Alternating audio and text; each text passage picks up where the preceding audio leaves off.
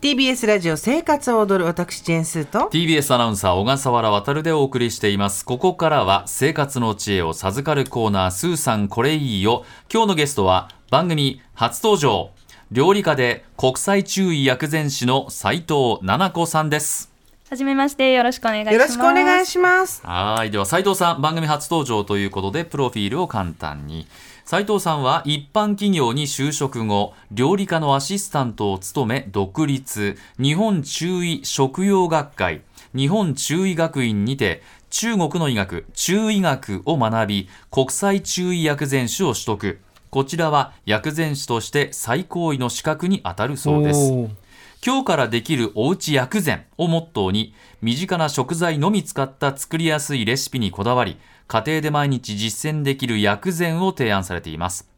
2021年に主婦と生活者から初のご著書である基本調味料で作る体にいいスープが第8回料理レシピ本大賞で料理部門入賞とプロの選んだレシピ集のダブル受賞ということで、他にも、まあ、著書はいろいろありますということですね。はい。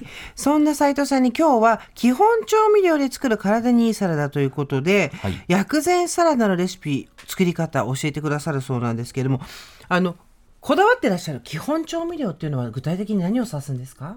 はい基本調味料とはこの本の中では多くの家庭で常備しているような8種類の調味料のことを指しています、はい主に、えー塩醤油味噌、お酢砂糖酒みりん胡椒の8つになります、うんうん。はいまあさしすせそうプラスみりんみたいなそういう感じですかね。そうですね、さはいしすせそうプラスみりんとあとなんとかとなんとか黒胡椒とかだね。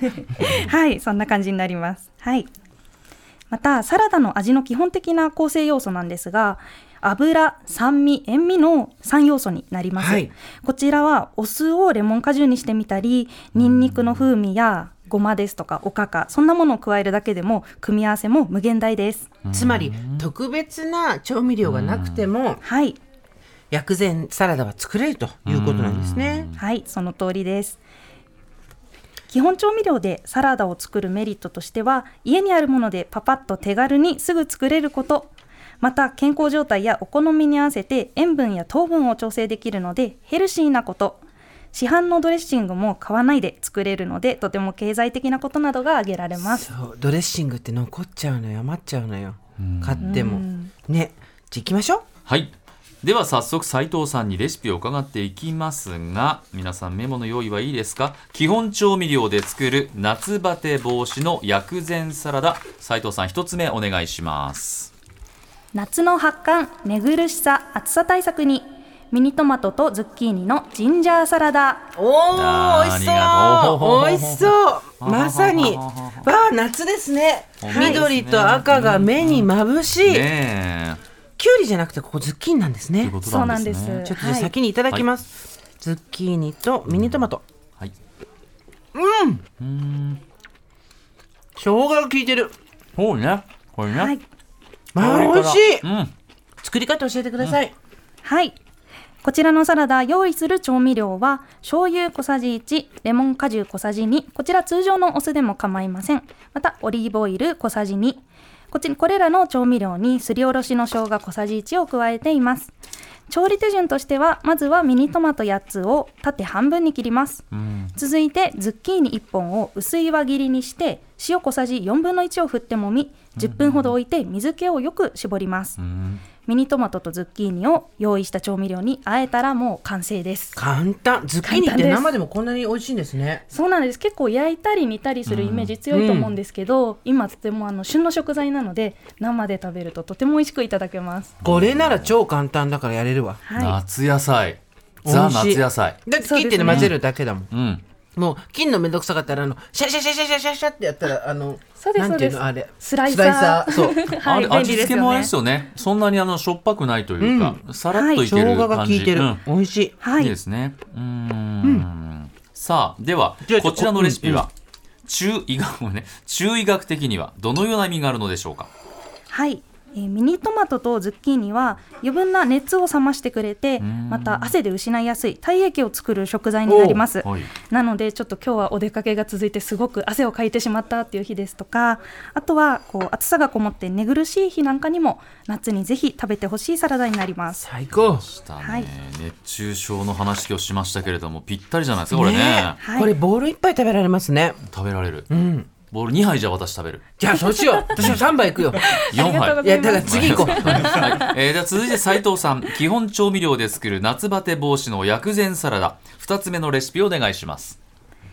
豆苗の解毒作用で夏を乗り切る、ハムと豆苗のごま味噌サラダ。はいわあこれも美味しそう。豆苗。ハムが入ってるね。細切りのハムが。ね。じゃあ先にいただきます。ごま。味噌、ね。ごま。あーいい香り、うん。中華っぽい香りがする、うんうんうん。はいあはあシャキシャキ。うん。いい音。うん。これもボール3杯いけるよ、4杯。なんか。うん。でも美味しい。この小鉢じゃちょっと少ないぐらい食べられますね。うん。本当にシャキシャキしてます。作り方お願いします。はい、えーこちらは用意する調味料は味噌大さじ1、うん醤油小さじ1分の1、ごま油小さじ2です。こちらに仕上げにすりごま大さじ2を加えます。調理手順としてはロースハム2枚を細切りに。豆苗1パックは長さを3等分に切ってください。調味料を合わせたらハム豆苗を加えて全体を混ぜて最後に白すりごまを加えて完成です。うーん。そっか。味噌味の、豆苗ね、生でこんな美味しいのねそうなんです。なんかうん。豆苗自体が結構そんなに味が濃い野菜ではないので、うん。うん。そこに味噌やごまでちょっと食べ応えを与えています。はい。しかも、うん。味噌が結構パンチがあるからそう、うん醤油小さじ2分の1と思えないぐらい塩味があるよね。そうなの。この味噌がいいですね。うん。うん。で暑いな時なんかに帰ってきてね、うん。今の私今ボール5杯食べてますから。最初にズッキーニボール2杯食べて、うん。こっち3杯食べてますから。もう。ボール5杯食べてますよショップドサラダスティックかぐらい本当ですよ。言ってますね。これ、組み合わせは中医学的にはどんな意味があるんですか？はい、えー豆苗は体の熱を取り、えー毒素を排出してくれる解毒作用があります。